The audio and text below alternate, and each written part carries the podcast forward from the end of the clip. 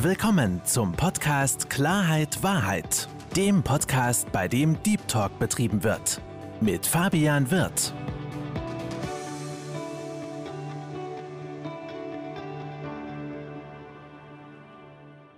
Herzlich willkommen, liebe Zuhörer, herzlich willkommen, liebe Zuschauer zu meinem Podcast Klarheit Wahrheit. Ich habe heute die Ehre, eine Berliner Legende bei mir persönlich willkommen zu heißen. Mein lieber Carsten Stahl, herzlich willkommen beim Podcast. Einen schönen guten Abend, aber ich lebe noch. Legenden sind immer dann Legenden, wenn sie tot sind. Noch lebe ich, auch wenn manche mir vielleicht den Tod wünschen, aber ich bin noch da.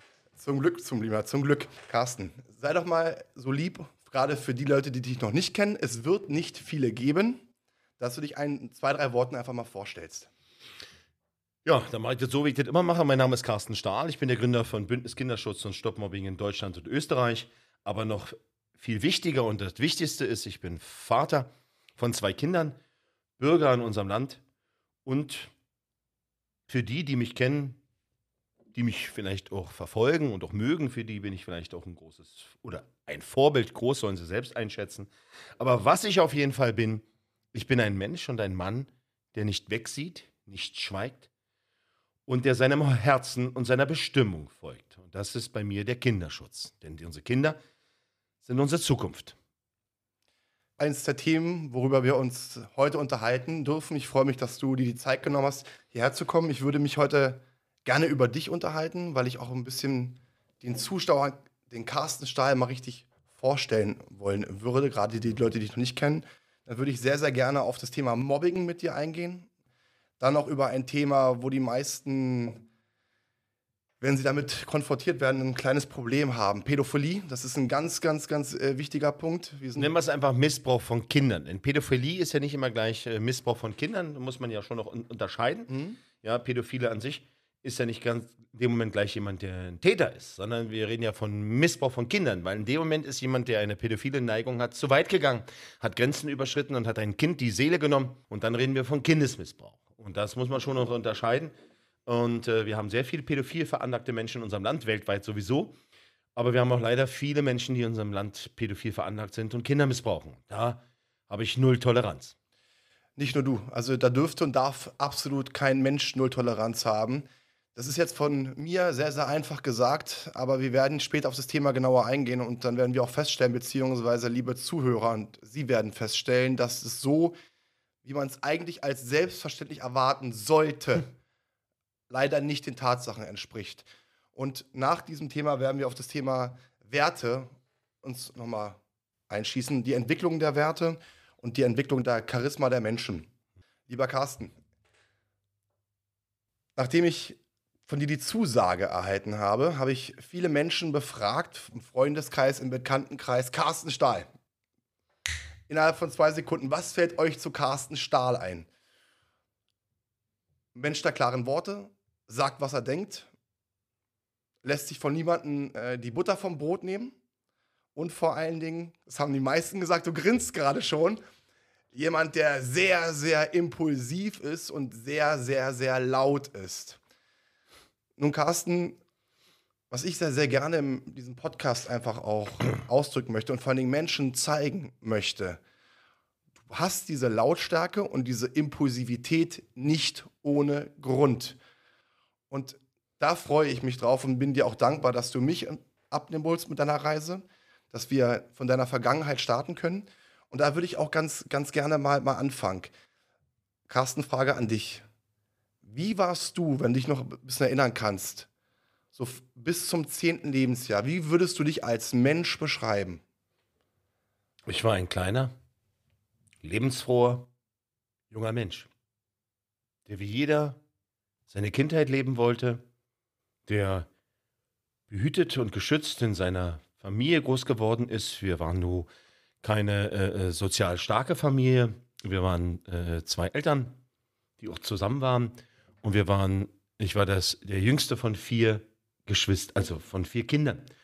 Und äh, ja, grundsätzlich kann ich sagen, hatte ich eigentlich eine, bis dato eine behütete Kindheit bin nicht groß Opfer von äh, körperlicher Gewalt geworden. Ich meine, heute ist man ja dann noch etwas extremer und äh, äh, auch gut so.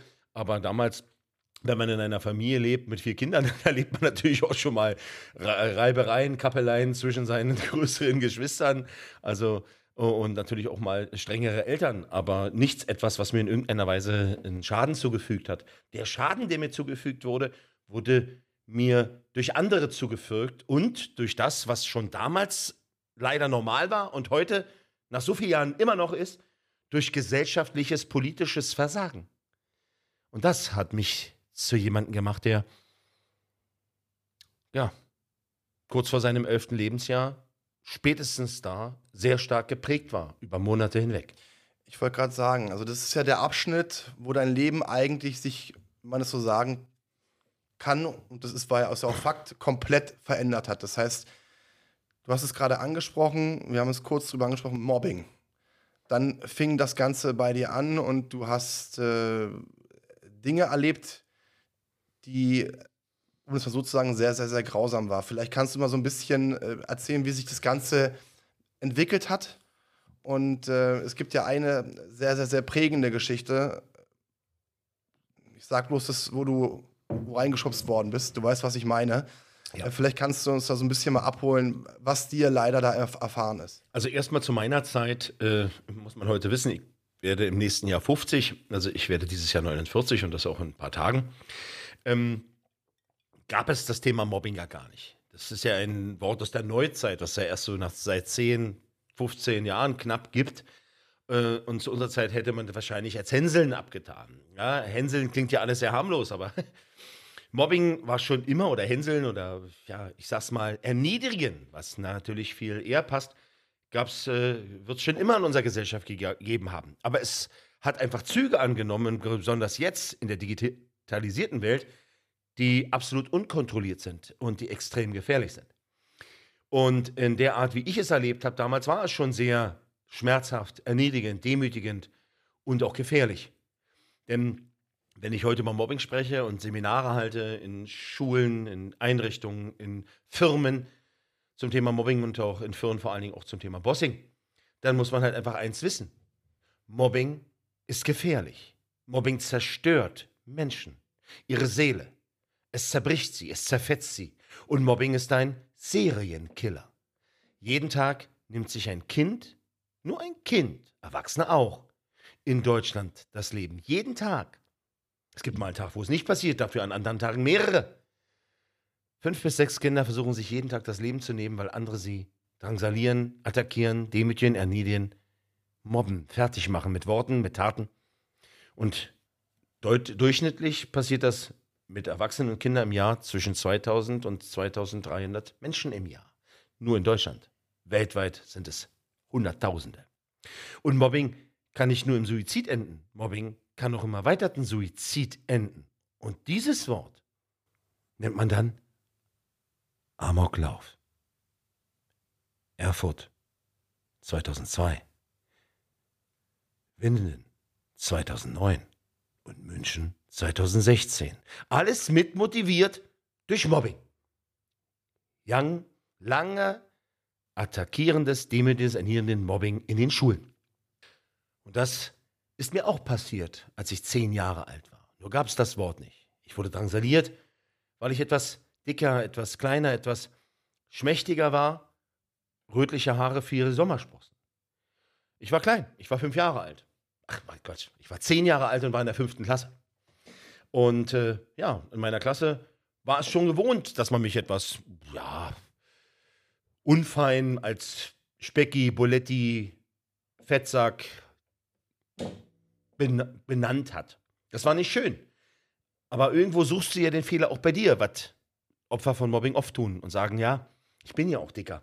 Ich habe ja auch zu viel gegessen. Hat nicht unbedingt förderlich auf mich eingewirkt, wenn man mich damit drangsaliert, anstatt mir zu helfen, aber ich habe es irgendwie angenommen und mich in dieser Rolle irgendwie versucht äh, zurechtzufinden. Aber an meiner Schule gab es halt auch noch ähm, andere Schüler. Und es war eine Schule, an dem auch größere Schüler waren, weil wir hatten von der fünften bis zur zehnten Klasse ja da alles. Und die waren schon etwas größer, etwas stärker, etwas vehementer, brutaler, noch erniedrigender. Nicht nur zu mir, ich hatte bis zu diesem einen Tag überhaupt keine Konfrontationen mit denen. Bis zu diesem einen Tag, als ich aus der Schule gekommen bin und sie mich willkürlich angesprochen haben, als du fettes Schwein, bleib mal stehen. Ich fühlte mich erst gar nicht angesprochen. Als sie es dann wiederholt haben und mich angeschaut haben, wusste ich, ich bin gemeint. Meine Klassenkameraden oder andere sind dann schnell weitergelaufen. Mich hat man am Schulrucksack gepackt, in die Mitte gezogen, hin und her geschubst und mich so oft hin und her geschubst, dass ich irgendwann gefallen bin, wo sie mich vehement mit Beleidigungen und Erniedrigungen, ja, verbal attackiert haben. Bastard, Hurensohn und all die Dinge, die es damals schon gab, die heute normal sind. Bastard und Hurensohn, äh, Hurensohn und Schlampe sind die meistbenutzten Schimpfwörter in unserer Gesellschaft bei den Jugendlichen schon ab der zweiten Klasse. Heute überall digitalisiert, in jede Ecke unseres Landes getragen. Damals war das für mich, und jetzt muss man sagen, ich komme aus Berlin-Neukölln. Jetzt kann man natürlich sagen, ja, Berlin-Neukölln ist ein harter Pflaster. Das stimmt, das ist heute auch und eins der härtesten mit in Deutschland. Damals war das vielleicht da noch etwas anders als vielleicht in anderen Gegenden Wobei Mobbing mit Sicherheit da auch war. Und diese Art des, äh, äh, der Brutalität kannte ich nicht, denn als ich dann gefallen bin und wieder aufstehen wollte, haben sie ohne zu zögern, der 15-Jährige, der das Sagen hatte, und dann alle anderen durch die Gruppendynamik und den Gruppenzwang, denn sie wollen dazugehören und wollen nicht außen stehen und wollen auch nicht Schwäche zeigen, hat erst der eine und dann alle anderen auf mich eingeschlagen und getreten. Und das war für mich als Zehnjähriger eine sehr schmerzhafte Erfahrung, vor allen Dingen aus dem Nichts. Beleidigt zu werden aufgrund meines Körpergewichts ist das eine. Diese anderen Beleidigungen, die ich noch nicht mal kannte, waren erschreckend. Aber diese Schmerzen, dieses zusammengetreten werden. Aber wisst ihr, was das Schmerzhafteste war? Das, was die Gesellschaft unseren Kindern vormacht. Wegzusehen keine Hilfe zu holen, zu schweigen, weil man Angst hat, selbst zum Opfer zu werden. Zu sehen, wie andere weglaufen, mir nicht helfen, keine Hilfe holen, das war schmerzhaft. Dieses sich absolut allein und hilflos zu fühlen. So wie gerade jetzt, wenn ich hier spreche. Hundert Tausende von Kindern und Millionen von Menschen in einer Zeit, in der man sich asozialer, ausgrenzender nicht verhalten könnte. In der Politik und in der Gesellschaft. Und das in einer Zeit, in 2021, wo man doch sich so vehement gegen Diskriminierung Rassismus, Antisemitismus, Homophobie und für alles einsetzt, wenn es Mainstream ist. Und kein Tabuthema. Und das habe ich schon damals erfahren. Wie sich das anfühlt. Zusammengeschlagen zu werden, beleidigt zu werden. Und das war dann der Beginn. Und dann fragt man sich, hat das denn seinen Eltern erzählt? Hat das seinen Lehrern erzählt? Wenn die anderen das nicht getan haben, die aus Angst weggesehen haben. Wenn man als Zehnjähriger zusammengeschlagen wird und sich ein 15-jähriger brutal verhaltener Junge, der mit das Sagen an der Schule hat, zu dir runterbeugt und zu dir sagt, solltest du das deinen Lehrern erzählen oder deinen Geschwistern oder deinen Eltern, dann töten wir deine Mutter. Wir bringen deine Mutter um. Dann macht das etwas mit dir, der gerade Gewalt extrem erlebt hat. Du glaubst das. Und du machst eins. Du machst gar nichts. Du schweigst und erträgst diesen Schmerz jeden Tag, weil du Angst hast, dass es schlimmer wird, was es trotzdem wird. Und sie sagen ja nicht nur, wenn du es sagst, wird es schlimmer. Oder wir tun deiner Mutter was, sondern sie sagen auch so eine Dinge wie, du kannst dich freikaufen. Wenn du uns jede Woche bezahlst, dann schlagen wir dich nicht. Und dann fängst du an, deine Familie zu bestehlen, deine Eltern zu bestehlen und dich freizukaufen, um einfach nur ein kleiner Junge zu sein, der keine Angst hat. Und das 1982. Absolut ähm, grausam, Carsten. Vor allen Dingen, das Ganze, wenn ich das so sagen darf, ging ja sogar noch weiter. Also ich spiele auf diese Geschichte an. Es ging monatelang. Es ging über Monate hinweg. Also das, das war der Beginn. Der Beginn, wo ich Mobbing und Gewalt erlebt habe. Nicht in der Familie, sondern durch andere. Und wo ich gesellschaftliche Ausgrenzung erlebt habe. Nicht nur durch die, die das gemacht haben, sondern auch durch die, die weggesehen haben, es in Kauf genommen haben. Mobbing wird ausgelöst durch die Gruppendynamik und den Gruppenzwang. Und Mobbing ist nur möglich, weil andere wegsehen, schweigen und es dulden, sie eine Bühne geben und es akzeptieren in der Gesellschaft, in den Schulen. Und weil man versagt. Gesellschaftlich, es ist ein systemisches Versagen in der Gesellschaft und im Schulsystem. Es ging bei mir über Monate hinweg. Ich wurde beleidigt, geschlagen. Ich wurde auch in Mülltonnen gesteckt, kopfüber. Nicht in großen, sondern in so eine kleinen, wo ich nicht rauskomme alleine. Wo man mich hat drin gelassen, bis irgendein Erwachsener mich rausgelassen hat. Ich wurde über, ich musste über einen Eisteich laufen. Der hätte jederzeit einbrechen können. Meine Schulsachen wurden kaputt gemacht. Ich wurde bedroht. Ich musste sehen, wie meine Freunde ohne mich Spaß hatten. Sie haben sich in der Klasse noch mit mir unterhalten. Auf dem Schulhof haben sie mich alleine gelassen, weil sie Angst hatten, stehen sie nie mehr, werden sie Mitopfer. Die Lehrer haben schon damals weggesehen und waren nicht geschult. 1982. Und ah, ich. Jeden Tag an Schulen vor der Pandemie.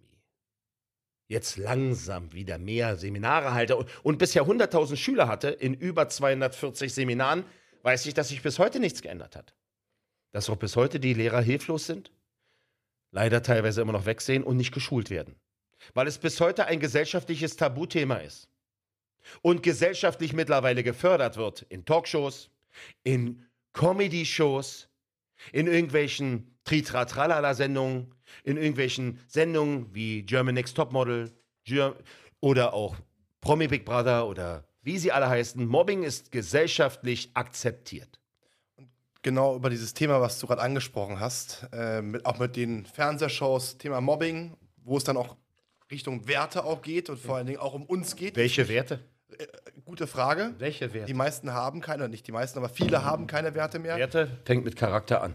Richtig. Jetzt noch kurz äh, gerade bei dir bleiben, weil ähm, ich habe in einem Interview eine Aussage von dir gehört, Carsten, und das war eine Aussage, wo ich im negativen Gänsehaut über den ganzen Körper hatte. Ich hab, wurde auch gemobbt, gerade auch in der fünften, sechsten Klasse. Also ich weiß, wie das ist. Ich habe, es war bei mir nicht so extrem wie bei dir, das muss ich ganz klar sagen, aber auch ich habe einiges erlebt und es gab eine Situation, die du in dem, in dem Gespräch mit Mois und Manuesen beschrieben hattest, wo du weggerannt bist und sich diese, diese Kinder, die älteren Kinder, die dir gefolgt sind, die dich in so eine Grube gestoßen haben. Es, wenn sowas über Monate hinweg gibt, gibt es verschiedenste äh, Dinge, die du erlebst. Das Wegrennen kannst du ja nur, wenn du als kleiner, schmächtiger, dicker Junge wegrennst, wenn du etwas Abstand zwischen dir und deinen Peinigern hast. Und das Einzige, was mir über Monate hinweg überhaupt noch Spaß gemacht hat, war eine Fußball-AG. Ich habe früher Fußball gemocht. Heute mag ich ihn nicht mehr, weil er ein überzahlter, narzisstischer Sport geworden ist von Leuten, die sich zu viel herausnehmen, zu viel verdienen und vergessen, warum sie Fußball spielen. Und die vor allen Dingen sich nicht wie Idole und Vorbilder verhalten. Dazu können wir gerne noch kommen, wenn wir den Fall Kasia oder andere Dinge ansprechen, wie Metzelda zum Beispiel. Werden wir definitiv noch zukommen. Ja, klar. So. Und eines Tages bin ich mal aus der Fußball AG gekommen. Es war kurz vor meinem Geburtstag. Es ist ungefähr so diese Zeit gewesen weil ich habe in ein paar Tagen Geburtstag. Und so war es damals auch. Nur, dass es, tja, wie alt bin ich jetzt? Ich bin 48, 38 Jahre her. Also heute vor 38 Jahren ungefähr. Den Tag selber kann ich nicht mehr einschätzen. Ich weiß, es war kurz vor meinem Geburtstag. Und ich bin aus dieser Fußball-EG rausgekommen. Und äh, diese Gruppe hat sich immer nach der Schule dort ja auch getroffen und hat die Leute abgefangen, manchmal auch vor der Schule. Während der Schule in der Pause waren sie vorsichtiger, weil sie konnten ja dabei gesehen werden. Also sie haben das schon sehr gezielt abgezogen. Und dann bin ich dann nach der Fußball AG, das war dann so kurz vor 16 Uhr, das, ja, bin ich da raus. Und die hatten sich vor dem Haupttor getroffen und ich kam ja bei der Sporthalle raus. Und ich bin rausgekommen und zu meinem Pech, sonst standen sie da nie, standen sie da. Und ich sehe sie und instinktiv, um nicht natürlich erwischt zu werden und da wieder zwischenzukommen, bin ich weggerannt. Und das hat aber einer gesehen. Und in dem Moment haben sie mich wegrennen sehen, haben mich erkannt und sind mir hinterhergerannt.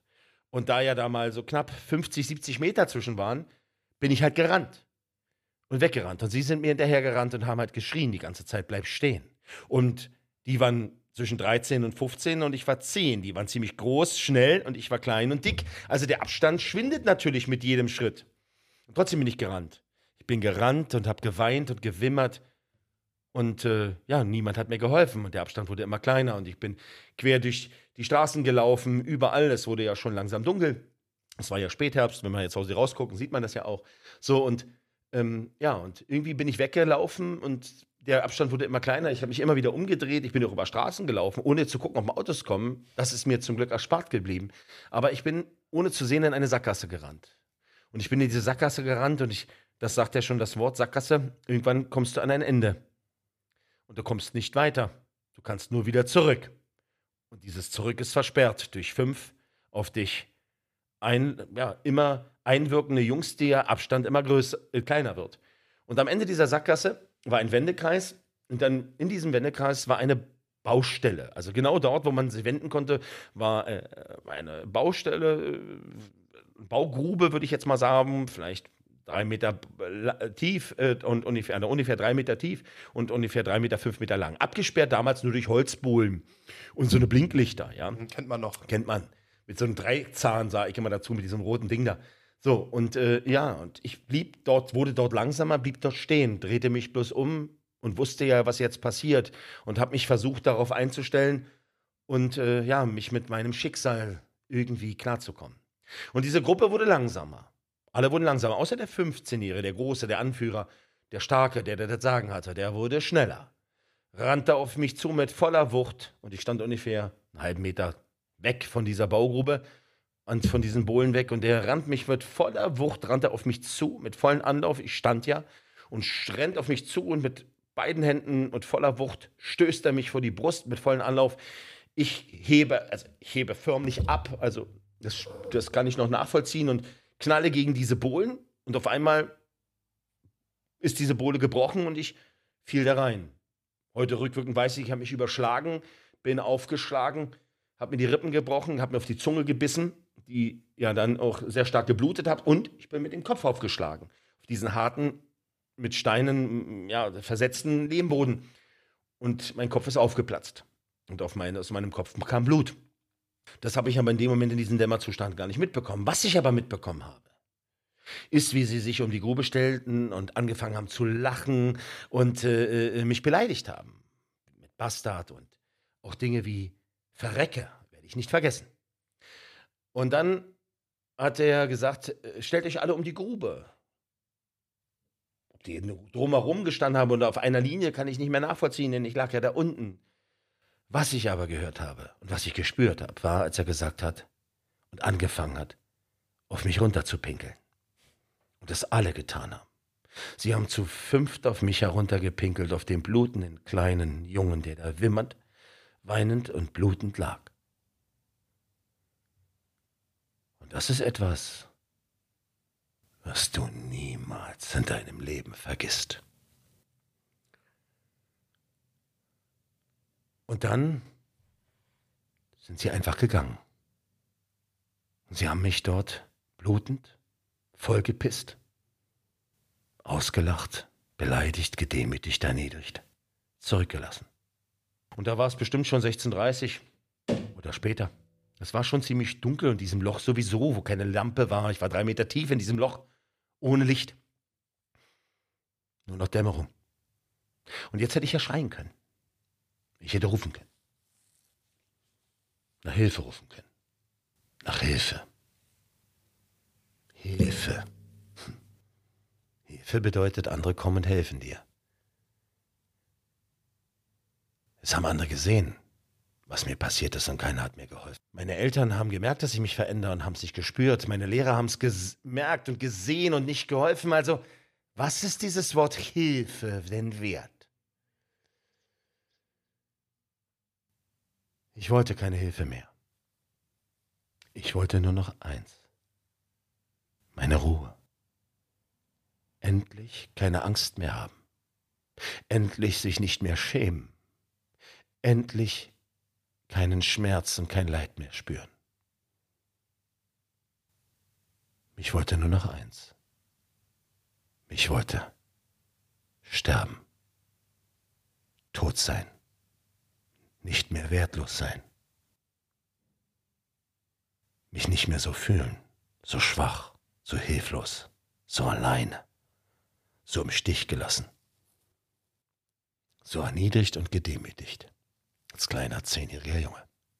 Als habe ich meine Augen geschlossen und nicht geschrien und bin eingeschlafen. Nochmal zur Erinnerung, mein Kopf war offen. Ich habe extrem viel Blut verloren. Was ich rückwirkend weiß, ist, dass ein alter Mann, so gegen 22 Uhr oder später, mit seinem Hund spazieren gegangen ist. Und dieser Hund hat reagiert. Und der alte Mann hat gesehen, dass da eine Bohle kaputt war. Und hat mit seiner Taschenlampe in, das, in die Grube geleuchtet. Und hat mich dort unten gesehen, mit einer großen Blutlache um meinen Kopf. Und dieser alte Mann hat die Feuerwehr und die Polizei gerufen, die dann kamen, mich aus dieser Grube geholt haben und ich ins Krankenhaus gebracht wurde, indem ich eine Bluttransfusion bekommen habe und vier Tage im Koma lag.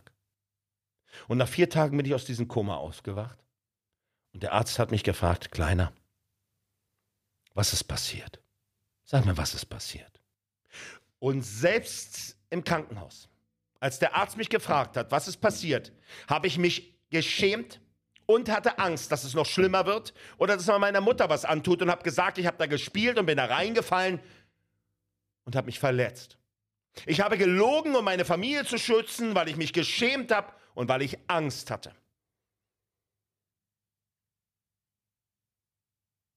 Kinder und Erwachsene, aber vor allen Dingen Kinder, die unter Mobbing leiden. 80 Prozent von denen vertrauen sich nicht an. Sie schämen sich und haben Angst, dass es schlimmer wird oder sie werden eingeschüchtert. Sie leiden über Monate. Und 15 bis 20 Prozent aller Kinder an den Schulen, an denen ich schon war, haben Suizidgedanken durch Mobbing. Zu meiner Zeit gab es nur das verbale Mobbing, das konfrontative Mobbing. Heute gibt es es überall. 365 Tage, 24 Stunden, sieben Tage die Woche. In digitaler Form.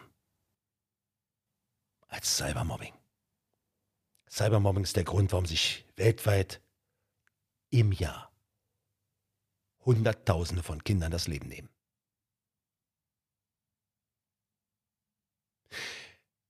Ich werde immer wieder auch mal attackiert, wenn ich in Schulen gehe.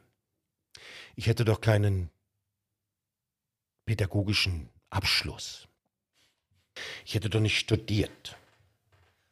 Das stimmt. Das habe ich nicht. Ich habe nicht studiert. Ich habe Mobbing erlebt. Ich habe es durchgemacht. Ich habe es überlebt. Ich habe es nicht aus der Theorie, aus keinem Studium, von keinem Professor, aus Büchern. Ich habe es am eigenen Körper erlebt. Und ein Mensch, der es selbst erlebt hat, kann es sehr authentisch und sehr ehrlich und sehr klar und deutlich schildern, was Mobbing mit einem Menschen macht. Ich weiß, wie gefährlich Mobbing ist, weil ich es erlebt habe. Und es ist meine Aufgabe und meine Pflicht als Vorbild von, Millionen von Menschen und besonders von Kindern und Jugendlichen.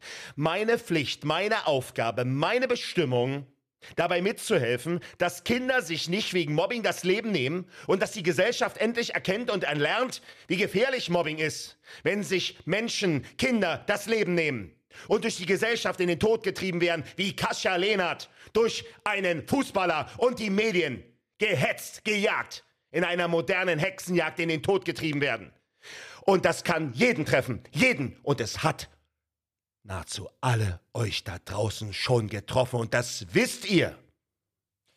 Carsten, hundertprozentig. Ähm, eine sehr, sehr bewegende Geschichte, eine Geschichte, die sehr, sehr nachdenklich macht, wo ich persönlich auch selbst in dem Augenblick, wo du das erzählt hast, auch mich wieder zurückerinnert habe an, an meine Geschichten, die, die ich erlebt habe. Du hast es vorhin so schön gesagt, weggucken. Gibt leider die meisten, viele Eltern wollen es vielleicht auch gar nicht sehen, weil es ein Thema ist, was sie. Was sie, sie sind auch einfach zu schnell in dieser Zeit. Viele, viele Familienzerbrechen sind zerrüttet. Jeder, man früher hatte man nur einen Job, um seine Familie äh, zu ernähren zu müssen. Heute müssen beide arbeiten. Sie haben viel zu tun, sie haben Stress, sie, sie kriegen vieles nicht mit. Kinder sind digitalisiert. Man, man schiebt vieles auf die Pubertät und auf Probleme zu Hause. Aber Mobbing ist kein Problem der Schulen. Es geschieht dort nur. Sie erlernen es dort schnell und direkt, weil sie dort zusammenhängen. Mobbing ist kein Problem der Schulen. Mobbing ist ein Problem der Gesellschaft.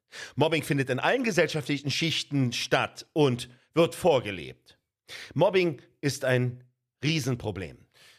Bin ich deiner Meinung? Das zieht sich von den Schulen und du hast es vorhin auch schon mal kurz angeschnitten, da kommen wir auch nachher noch Durch auf. jede Firma. Durch viele Firmen. Bundeswehr, Polizei, Feuerwehr, Politik. Über, es ist überall vertreten. Die Frage, die sich gerade mir gestellt hat, und ich hoffe, die Frage ist nicht zu intim. Du hast ja auch vorhin beschrieben, du hast mehrere Brüder. Ist deinen Brüdern das nie aufgefallen oder haben sie das nie richtig wahrgenommen, was dir gerade in dieser Zeit passiert ist? Weil ich sag mal, gerade unter Brüdern, unter Geschwistern. Ich war in meiner achtjährigen Arbeit im Kinderschutz in Deutschland. Davon ja sehr zentral das Thema Mobbing und Kindesmissbrauch. War ich mittlerweile auf acht Beerdigungen. Auf acht Beerdigungen. Der jüngste war sechseinhalb und der älteste Schüler, wenn man so will, war 19. Die älteste Erwachsene, auf dessen Beerdigung ich war, war Kasia Lehnert, die im Frühjahr dieses Jahres begraben wurde in Berlin. Alle Eltern dieser Kinder haben es nicht gemerkt nicht gespürt, weil Kinder es versuchen zu verdrängen oder weil man es auf andere Dinge schiebt. Sie achten aber nicht auf die Signale, weil sie teilweise die Signale nicht kennen, weil man sie ihnen nicht sagt den Eltern, weil man dieses Thema in der Gesellschaft verschweigt, weil man nicht sagt, auf was für Signale sie achten müssen, auf welche Signale die Lehrer achten müssen, auf was sie schauen müssten. Deswegen ist Prävention und Aufklärung zu diesem Thema so wichtig, so lebensrettend. Aber wenn wir doch in unserer Gesellschaft schon wegsehen und wenn die Hälfte aller Schulleiter in Deutschland sagt, an unserer Schule gibt es keine Probleme, wir haben kein Mobbing, wir haben keine Probleme, wenn sie eher die Lüge wählen, als die Kinder zu schützen, um den Ruf der Schule zu schützen und ihre eigene Position. Wenn unsere Gesellschaft es billigend akzeptiert, dass Mobbing in allen Schichten, im Fernsehen, in der Comedy, unter den Deckmantel des, der Satire oder sonst irgend so ein Scheiß akzeptiert wird, wenn Mobbing durch alle gesellschaftlichen Foren läuft, Hass, Hate Speak überall akzeptiert wird, dann dürfen wir uns nicht wundern, dass unsere Kinder das auch eins zu eins übernehmen und mitmachen und die Schulen vollkommen überfordert sind. Also muss die Gesellschaft umdenken und die Politik muss handeln und dieses systemische Versagen endlich lösen. Durch Prävention, durch Aufklärung. Und zwar mit Pflicht an den Schulen. Weil wenn Mobbingprävention zur Pflicht wird, dann kann kein Schulleiter mehr sagen, ich habe das Problem nicht, sondern er muss ja präventiv pflichtbewusst handeln und sagen, ja, ich muss Prävention machen und damit einfach eine Hilfeleistung geben. Wie sieht denn zum Beispiel meine Prävention aus? Ich gehe an die Schulen und mache Seminare mit den Schülern, Workshops mit den Lehrern, und Aufklärungselternabende mit den Eltern. Alles an einem Tag. Unter dem Tag der Gemeinschaft, gemeinsam für Respekt und Toleranz, gehe ich an die Schulen und arbeite mit allen Schülern, allen Lehrern und allen Eltern, die kommen.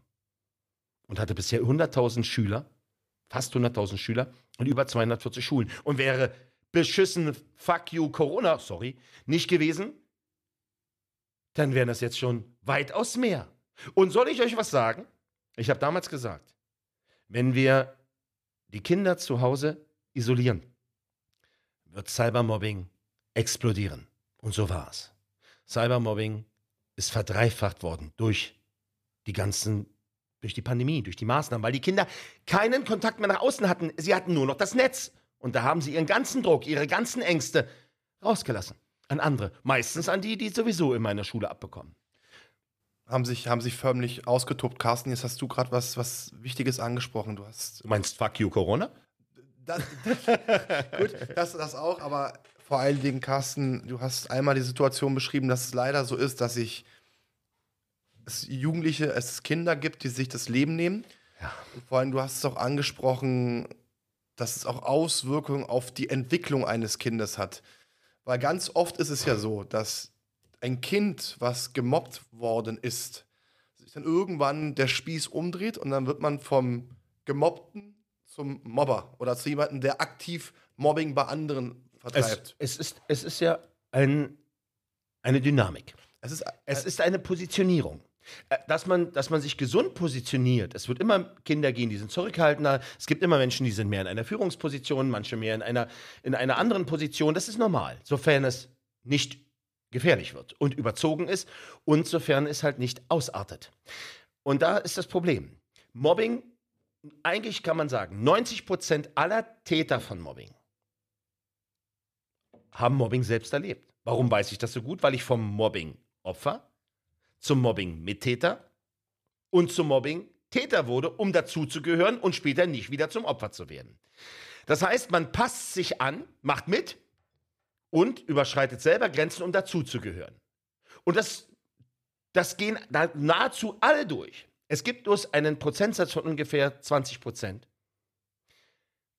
Die bleiben immer in dieser Position dieses Opfers, dieses Betroffenen vom Mobbing, kommen da nicht raus, werden nie akzeptiert und erleiden extreme psychische, depressive Schäden.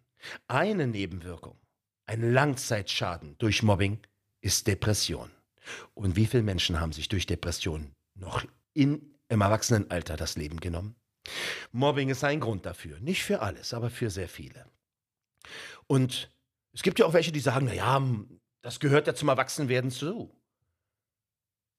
Dass man das erlebt, dass man als Kind in einer Selbstfindungsphase, wo man noch kein Selbstwertgefühl, Selbstbewusstsein, sich Selbstbewusstsein, wer man ist, ein Selbstwertgefühl für sich selbst hat, wenn man da zerstört wird. Im Alter, und Mobbing beginnt heute schon in den ersten Zügen in der Kita. Mobbing fängt an zu auszu, also zu, extrem zu werden, schon in der Grundschule ab der dritten Klasse. Zwischen der dritten und Mitte der achten Klasse ist Mobbing am stärksten.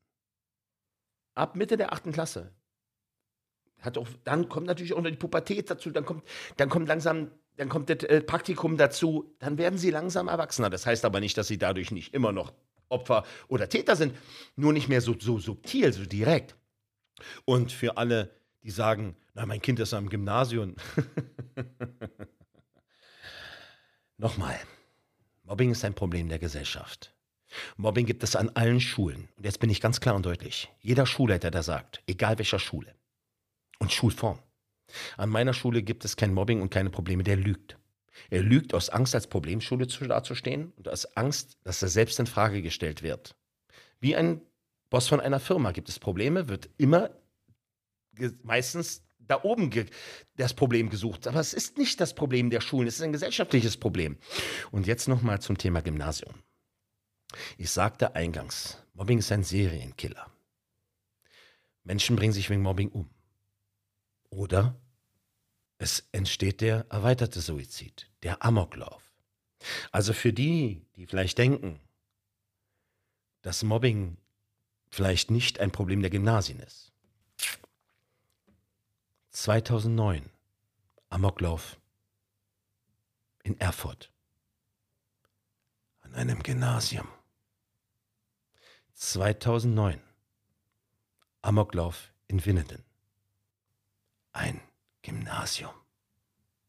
2016 Amoklauf in München. ein Schüler eines Gymnasiums, der dort extremes Mobbing erlebt hat. Woher weiß ich das? Weil ich seit acht Jahren gegen Mobbing kämpfe und Kontakt habe zu Eltern von Opfern und Tätern. Auch zu der Familie des Amokläufers von München. Mir braucht diese Gesellschaft und diese Politik nichts erzählen. Und ich lasse mir von keinem Schulleiter erzählen, er hätte dieses Problem nicht. Weil er dieses Problem hat, weil es ein gesellschaftliches, systemisches Problem ist. Nicht dieses Schulleiters, aber er hätte die Möglichkeit, durch Handeln, durch Prävention an seiner Schule dieses Thema aufzulösen, zu bekämpfen, einzudämmen. Aber wenn er sagt, an meiner Schule gibt es kein Problem, macht er auch keine Prävention. Das heißt, er überlässt den Schülern sich selbst, was bedeutet, der Stärkere gewinnt. Liebe Zuhörer, liebe Zuschauer, das war der erste von vier Teilen mit Carsten Stahl. Freuen Sie sich schon auf die nächste Folge der kommenden Woche. Ich bedanke mich bei Ihnen fürs Zuhören und wünsche Ihnen einen schönen Tag. Das war Klarheit Wahrheit, der Podcast mit Fabian Wirth. Für weitere Folgen abonniert den Podcast-Kanal und lasst eine Bewertung da.